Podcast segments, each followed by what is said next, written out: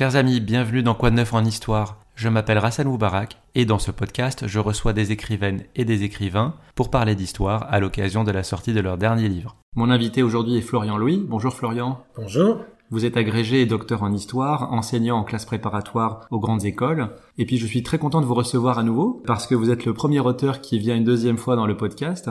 Donc merci de votre fidélité. Merci à vous. Et puis ça veut aussi dire que vous avez une actualité éditoriale très chargée. Nous allons parler aujourd'hui d'un travail monumental que vous avez dirigé avec euh, Nicolas Beaupré. Nicolas Beaupré qui est professeur d'histoire contemporaine à l'ENSIB, l'École nationale supérieure des sciences de l'information et des bibliothèques. Il s'agit d'une histoire mondiale du XXe siècle qui vient de sortir aux presses universitaires de France. Alors c'est un, un gros objet, un bel objet, il fait 1150 euh, pages et 1 kg 8 et il réunit une cinquantaine d'historiennes et d'historiens. Quelle a été euh, la genèse de ce projet? euh, c'est un projet qui est né du constat du fait qu'il n'existait pas de livres comme celui-là, ni en français ni d'ailleurs dans les langues étrangères, même en anglais. Et donc d'une grande surprise le jour où en fait je me suis rendu compte qu'il n'y avait pas d'objet de la sorte alors même que euh, on en aurait bien besoin. Moi comme Nicolas Beaupré à qui j'en ai parlé très vite et qui a tout de suite été enthousiaste sur l'idée de ce projet euh, on est tous les deux enseignants. Et finalement euh, bah, souvent on a du mal à donner de la lecture d'une synthèse actualisée finalement sur l'histoire du XXe siècle. Il existe plein d'ouvrages sur tout un tas d'aspects du XXe siècle sur tout un tas de sous-parties du XXe siècle. Mais un ouvrage qui tente de synthétiser l'état actuel de l'historiographie sur la recherche sur le XXe siècle en général, bizarrement, ça n'existait pas. Et à vrai dire, Nicolas Beaupré, mon éditrice ensuite au PUF, et, toutes les personnes à qui on en a parlé, et tous les auteurs, quand on les a sollicités, tout le monde avait un peu la, même réaction quand on présentait le projet, c'est à dire ben, bon sang, mais c'est bien sûr finalement pourquoi personne ne l'a fait avant? Euh, et donc voilà, ça s'est imposé à partir du moment où l'idée est venue, ça s'est assez vite imposé comme euh, comme une évidence euh, nécessaire qu'il fallait absolument essayer de, de proposer cela. D'autant plus qu'avait dans les années précédentes de plusieurs gros ouvrages extrêmement bons euh, qui faisaient des synthèses de l'histoire du monde au 19e siècle, celle de Jürgen Osterhammel qui a été traduite en français aux éditions Nouveau Monde, celle sur le 19e siècle également donc qu'avait dirigé Pierre Singaravelou et Sylvain Vénère chez Fayard, celle que venait de publier aux presses de Sciences Po Nicolas Delalande euh, sur également le 19e siècle. Donc il y, avait vraiment voilà plein de choses sur le 19e et c'est aussi peut-être sans doute inconsciemment ce qui m'a peut-être aussi donné euh, l'idée de proposer ce projet. Et qu'est-ce que vous entendez par histoire mondiale du siècle? C'est se départir de la vision européano-centrée qu'on a jusqu'à présent? Exactement. On aurait pu appeler ça histoire du XXe siècle tout court. Ça aurait fait très classique. Or, même si on n'a pas prétention et volonté de se poser en briseur de totem ou en révolutionnaire historiographique, euh, on voulait quand même insister sur le fait que cette histoire, elle était différente de celle qui avait été écrite auparavant. D'abord parce qu'elle est écrite aujourd'hui et que l'histoire est toujours fille euh, du temps et des questionnements du temps euh, où elle est écrite. Et puis parce que justement, effectivement, on voulait euh, essayer de proposer une histoire différente de celle qu'on trouve dans les dans les synthèses qui pouvaient exister jusqu'alors sur le sujet et qui commençaient à dater et qui souvent étaient des synthèses qui dataient de l'époque en fait où il y avait une épreuve d'histoire du XXe siècle au concours d'entrée à Sciences Po. Je pense bien sûr à celle qu'avaient dirigée Serge Bernstein et, Pierre Milza, qui c'était donc des histoires par la force des choses centrées essentiellement sur l'histoire politique, un peu l'histoire économique et très centrées sur l'Occident, sur les grandes puissances. Euh, donc l'idée c'était de ne pas négliger bien sûr ces aspects-là, qui, demeurent évidemment très importants, mais qui ont été profondément renouvelés depuis euh, ces manuels déjà anciens, mais aussi d'introduire euh, justement tous les tous les aspects qui ne le sont pas, et parmi effectivement les exigences qui sont encore plus fortes aujourd'hui qu'elles ne l'étaient hier, il y a cette exigence effectivement de sortir d'un prisme occidentalocentrique, et donc il nous fallait vraiment envisager le XXe siècle à l'échelle du monde et pas à une échelle provinciale. Donc c'est comme ça que s'est imposée l'idée de ce titre, hein, Histoire mondiale du XXe siècle. Nous sommes en 2022. Est-ce que c'est trop tôt pour euh, analyser l'ensemble du XXe siècle? Est-ce que le recul est suffisant? Ce n'est pas trop tôt, mais il est certain qu'on analysera différemment dans 30 ans, dans 50 et dans 100 ans. On pourra toujours écrire et on continuera toujours à écrire des histoires du XXe siècle, c'est évident, mais ça ne veut pas dire qu'il est trop tôt pour euh, s'y essayer. simplement, il faut, mais ça les historiens nous le savons et nous sommes habitués, euh, quand on lit une source, mais quand on lit aussi un, ouvrage d'histoire, on, le resitue toujours dans le temps et dans le contexte duquel il provient.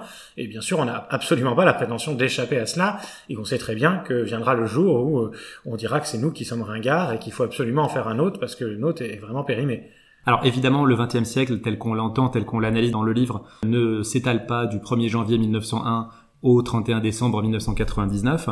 On parle souvent d'un XXe siècle court, qui euh, débuterait en 1914, la Première Guerre mondiale pour s'achever au début des années 90. Vous, vous avez choisi d'analyser un XXe siècle long, à partir de 1904-1905 jusqu'en 2001. En quoi les, la première décennie du XXe siècle est importante?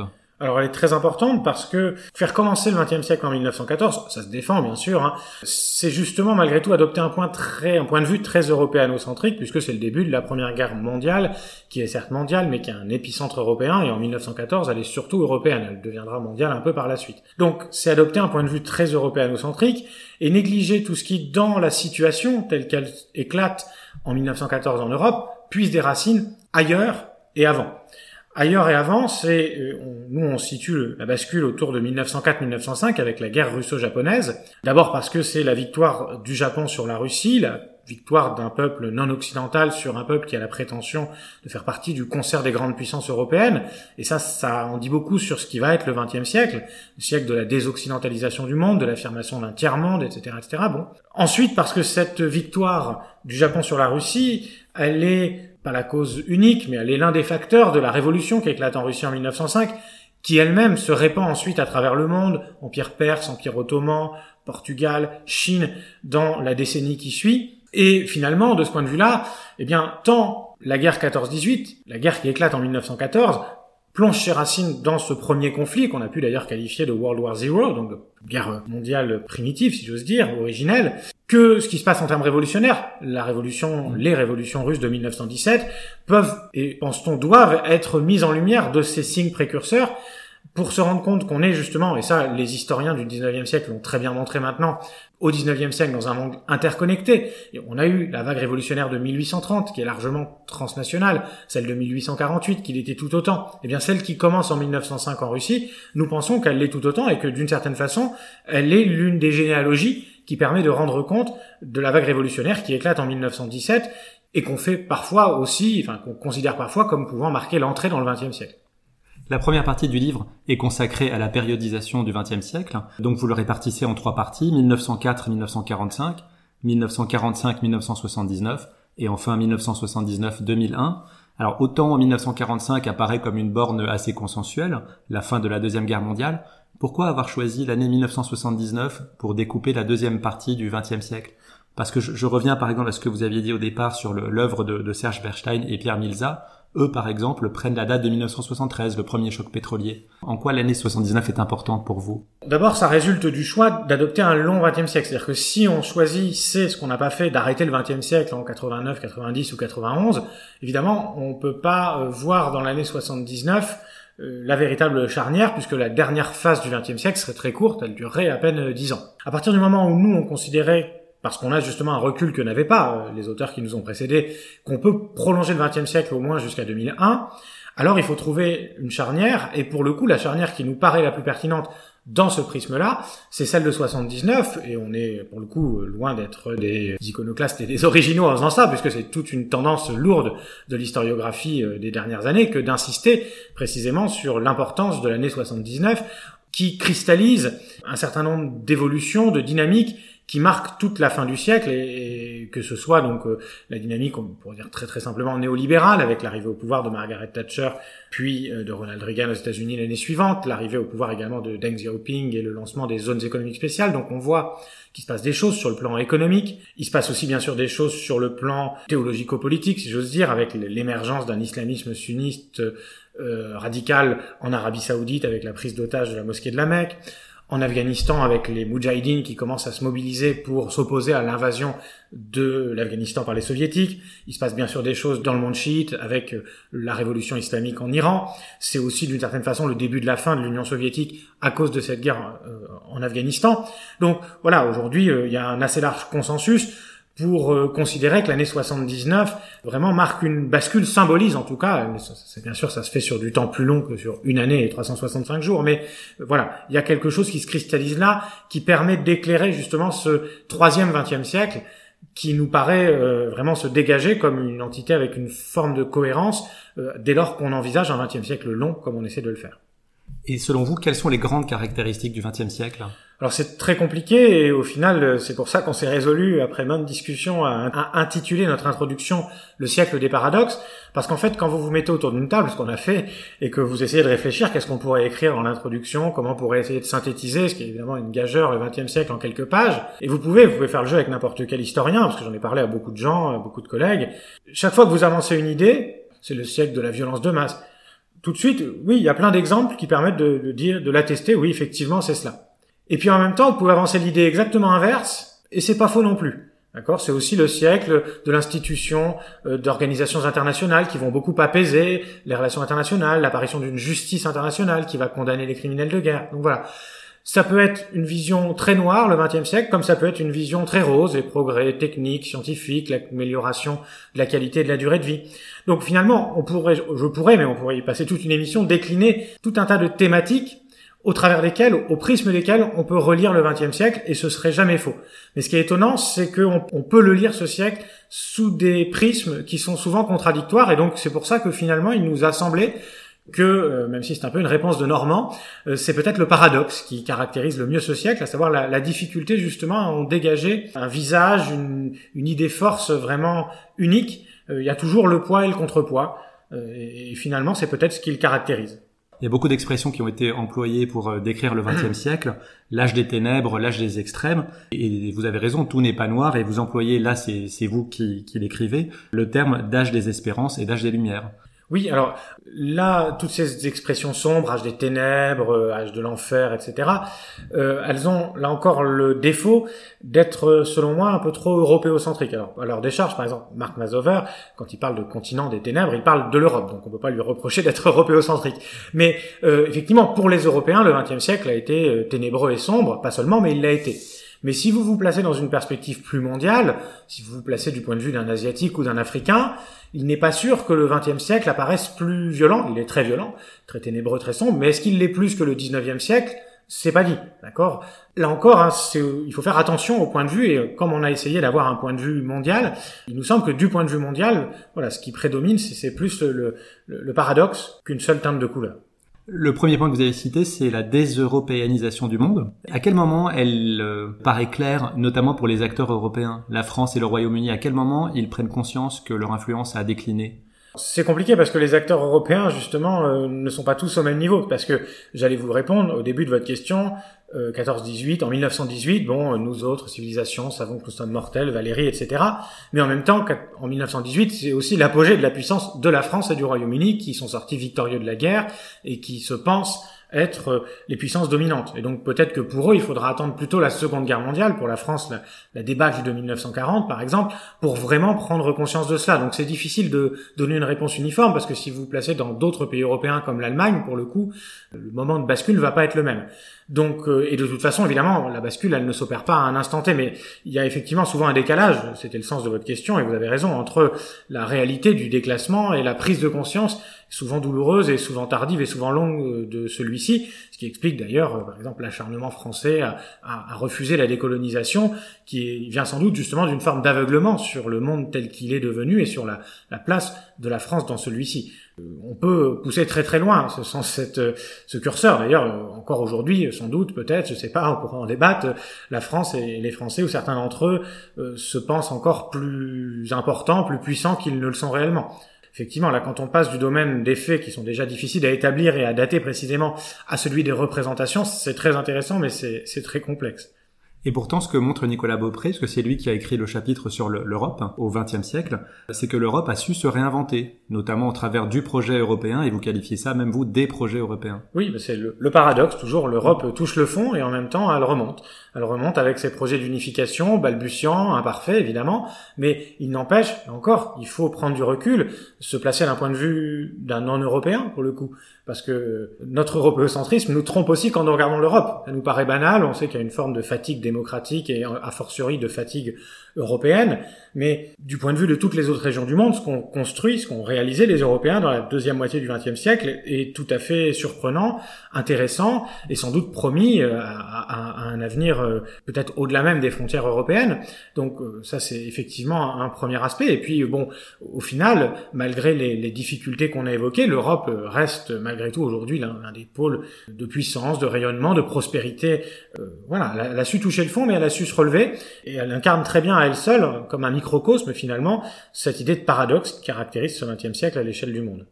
On a dit que le XXe siècle était un siècle de violence. C'est vrai que les guerres ont fait numériquement euh, plus de morts qu'au XIXe siècle, mais est-ce que ce siècle est vraiment plus violent? Parce qu'en parallèle, la population mondiale a été multipliée par 4 entre 1900 et 2000. Donc est-ce que c'est un siècle vraiment plus violent? Alors effectivement, c'est très dur de faire des comparaisons entre les siècles. D'abord parce que la population n'est pas la même. Euh, ensuite parce que les statistiques euh, sont pas très fiables euh, au XXe siècle et a fortiori au XIXe pour établir le nombre précis des morts, notamment hors d'Europe justement. Déjà au XIXe siècle, on a des carnages sans nom. Je pense à la révolte des Taiping en Chine, hein, où on évoque plusieurs millions de morts. On a à vrai dire des, des chiffres assez variés qui sont avancés. Donc euh, je ne suis pas sûr que, effectivement, comme je le disais tout à l'heure, on puisse vraiment dire que le XXe siècle a été le plus violent des siècles. Parce que là encore, ça dépend de quel point de vue on se place. Je parlais tout à l'heure bon, du fait que, euh, je disais, si on se place en, Asie ou en Afrique, peut-être que le 19e est au moins aussi violent. Mais si vous vous placez en Amérique, sans doute que le 16e siècle l'est encore plus. D'accord? Le, le, choc qu'a représenté la conquête de l'Amérique par les Européens, et le choc microbien notamment, qui a éliminé près de 80% de la population amérindienne, on est dans les proportions sans commune mesure avec ce qu'on connu, connu le monde au 20e siècle. Donc, c'est une question à laquelle il est très difficile à répondre. C'est intéressant d'y réfléchir parce que ça permet justement de mettre en perspective ce qui ne veut pas dire relativiser, mais ce qui veut dire peut-être mieux comprendre et être capable de se départir de, son propre point de vue. Mais après, je pense pas que, voilà, de toute façon, que ce soit une voie utile et nécessaire de se lancer, entre guillemets, dans un palmarès qui voudrait euh, classer les siècles euh, du plus ou au moins meurtrier comme du plus ou au moins agréable. Est-ce qu'on peut dire qu'il est plus brutal? Il y a des nouvelles formes de violence qui apparaissent. Je pense par exemple au génocide. Le génocide, ce terme a été inventé en 1943 par euh, Raphaël Lemkin, mais on considère aujourd'hui que le premier génocide, c'était euh, celui des, peuples Hereros et Namas dans le sud-ouest euh, africain par les Allemands, dès 1904.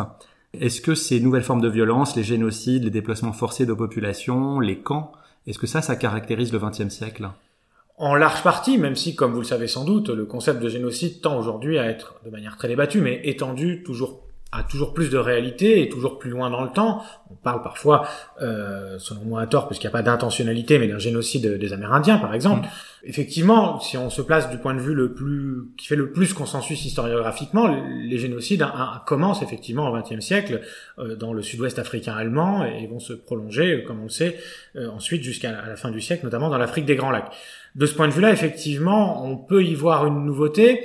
Le plus dur, c'est surtout de l'expliquer finalement. Et quand on essaie de se pencher là-dessus, on se rend compte que ce qui est nouveau, ce ne sont pas tant les moyens dont on dispose pour tuer que les motifs que euh, l'on met en avant, que la motivation finalement. Hein, on, voit que le XXe siècle, c'est sans doute un siècle un des siècles les plus idéologisés et que les idéologies euh, sont responsables de désastres sans précédent parce qu'on voit précisément comment bah, l'être humain est capable de basculer dans la violence extrême, comment euh, des voisins qui ont vécu euh, toute leur vie côte à côte peuvent du jour au lendemain s'entretuer suite à une forme d'imprégnation idéologique. Donc effectivement, si on, regarde l'originalité de cette violence de masse du XXe siècle, le vrai nœud hein, se pense se situe, je pense, à ce niveau-là. C'est-à-dire, ce n'est pas tant le développement d'un État ce n'est pas tant le développement de technologies nouvelles, c'est vraiment euh, la diffusion d'idéologies euh, exclusivistes, radicales, mortifères, qui ne tolèrent pas euh, l'opinion différente, qui ne tolèrent pas la différence tout court, et qui se traduisent à la moindre étincelle finalement quand les repères, quand les barrières, quand les limites sautent, par des déchaînements de violence très rapides et, parfois même et souvent même inattendus et incompréhensibles pour ceux qui les vivent, ce qui explique d'ailleurs que beaucoup de gens en sont victimes parce que jusqu'au dernier moment on refuse d'y croire. Euh, on le voit très bien avec l'extermination euh, des juifs à, l'est de l'Europe par exemple, hein, comment les gens jusqu'à la dernière minute euh, refusent de penser, refusent d'imaginer le sort qui leur est réservé parce que ça paraît effectivement complètement irréaliste et impensable. Vous avez parlé des idéologies, donc le XXe siècle a fait euh, l'expérience de nouvelles idéologies, le communisme, le fascisme. Est-ce que vous y incluez aussi les révolutions qui ont émaillé tous les continents? Oui, alors bien sûr, les révolutions sont souvent mues par des idéologies. Alors là, bon, pareil, c'est un grand débat et on pourrait y passer des heures et y consacrer des livres. Est-ce que les révolutions sont d'abord le fruit d'un mécontentement, d'une insatisfaction, de voilà, de la dureté de la vie, euh, et que l'idéologie finalement vient après, d'une certaine façon, récupérer le mouvement révolutionnaire pour s'emparer du pouvoir et, et, proposer une alternative, ou est-ce que sans idéologie il n'y a pas de révolution? À vrai dire, je pense qu'il n'y a pas une réponse univoque et uniforme à cette question. Il faudrait prendre révolution par révolution. Si on prend la vague révolutionnaire par laquelle on ouvre notre ouvrage, celle qui court de 1905 en Russie euh, jusqu'en gros en 1911 en Chine, ce sont des révolutions qui sont marquées notamment pour le coup par euh, des revendications constitutionnalistes. Donc là, on voit il y a vraiment un mot d'ordre transnational qui se diffuse hein, avec la volonté de dire voilà, nous voulons modérer le pouvoir des souverains parce que ça touche des États euh, en général dirigés par des souverains autoritaires. Nous voulons que le pouvoir du souverain soit contrebalancé par une constitution, par un parlement. Donc là, il y a bien une dimension finalement idéologique, structurante, et elle ne tombe pas du ciel, parce que ce qui est étonnant, c'est qu'on voit cette revendication constitutionnaliste émerger quasiment au même moment en des points du globe très distants les uns des autres. Donc là, forcément, on ne peut qu'y voir le résultat de diffusion d'idéologie, notamment au travers de la presse, euh, voire du télégraphe ou de la radio, qui commence à, se diffuser euh, au début du XXe siècle. Le XXe siècle, c'est aussi celui de la mondialisation. Mondialisation, mais qui s'accompagne aussi d'une fragmentation. Pour donner un chiffre, à la création de l'ONU, 51 membres étaient fondateurs, et aujourd'hui on en dénombre 193. On aurait pu s'attendre, par exemple, en couverture du livre, à avoir, je ne sais pas, l'Assemblée générale de l'ONU. Et la couverture du livre est, est assez frappante, parce qu'elle montre non pas des personnages célèbres, mais euh, des personnes inconnues. Il s'agit euh, en l'occurrence d'une photo prise en 1975 en Angola au moment de l'indépendance de ce pays, où des réfugiés qui étaient exilés au Mozambique reviennent dans leur pays fêter l'indépendance. Et on voit également que le personnage central est une femme. Pourquoi ce choix de couverture? Vous avez à peu près tout compris, donc je vais résumer. Donc il y avait déjà, évidemment, la couverture, c'est très compliqué. Euh, on savait très bien qu'on ne trouverait pas une photographie qui résumerait le XXe siècle à elle seule. On savait très bien aussi qu'on pouvait mettre une mosaïque de 10 ou de 20 photographies, ça ne résumerait pas non plus le XXe siècle. Donc très tôt, on s'est dit il faut une photographie qui fasse sens et après de toute façon euh, on pourra toujours euh, lire le XXe siècle au prisme, en tout cas une partie de cette dynamique au prisme de cette photographie. Et ensuite, bah, il fallait une photographie qui reflète notre projet. Euh, d'abord une histoire mondiale, c'est-à-dire des européano-centrés, donc on souhaitait ne pas avoir une photographie prise en Europe et même en Occident, euh, pour insister justement sur la, la déseuropéanisation du monde qui caractérise le XXe siècle. On tenait aussi à avoir euh, une photographie qui montre des acteurs de l'histoire et surtout pas des victimes, parce que c'est aussi une tendance justement à réduire le XXe siècle à sa dimension sombre. Donc on ne voulait pas avoir euh, des gens faméliques ou des camps de concentration ou je ne sais quoi en couverture de l'ouvrage.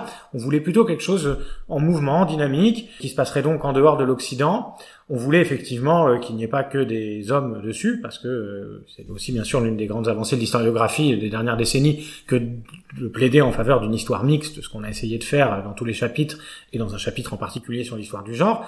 Et donc, bah voilà, au terme de différentes recherches iconographiques, on a trouvé cette photographie qui nous semblait euh, cocher un peu toutes les cases qu'on évoquait et illustrer un peu le XXe siècle tel qu'on a essayé de le, de le représenter, de le synthétiser dans cet ouvrage.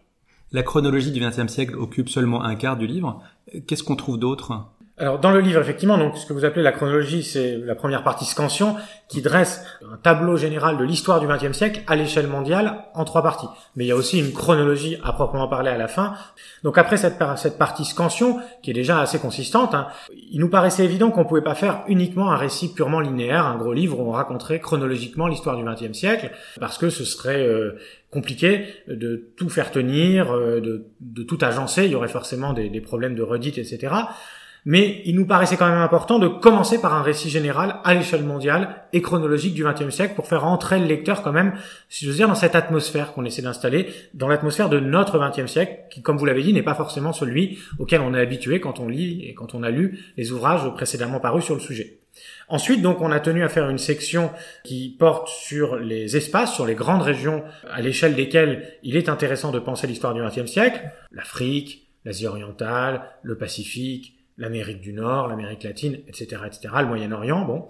Mais on a aussi inclus, par exemple, un chapitre sur l'espace extra-atmosphérique, qui est un espace qui entre dans l'histoire au XXe siècle, un chapitre également sur le monde, sur l'échelle mondiale, puisque le XXe siècle, c'est aussi l'avènement du monde comme espace géographique, du monde comme toponyme, si j'ose dire.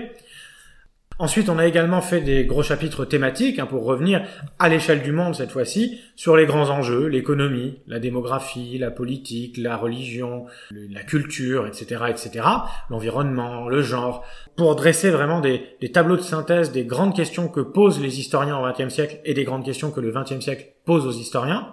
Et puis on a intercalé deux petites sections euh, qui contiennent des chapitres plus courts, une section qui s'appelle charnière où on passe euh, à la loupe 11 années au cours du XXe siècle qui nous semblent pouvoir constituer des charnières, par exemple 79 dont on parlait tout à l'heure, mais également 1929, 1936 ou encore 2001 euh, par exemple.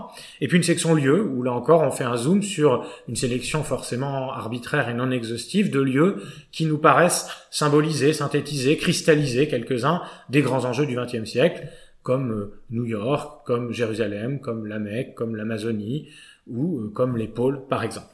Et puis à la fin, donc on a une grosse chronologie que j'invite vraiment les lecteurs, parce que je pense que c'est pas ce sur quoi on se rue en premier, mais j'invite à, à, la lire comme un chapitre, peut-être pas jusqu'au bout, mais c'est vraiment très intéressant parce que c'est finalement assez rare de trouver ce qu'on a proposé là, 60 euh, pages quasiment, d'une chronologie quand même très détaillée à l'échelle du monde entier. Et ça permet vraiment de s'apercevoir de plein de choses.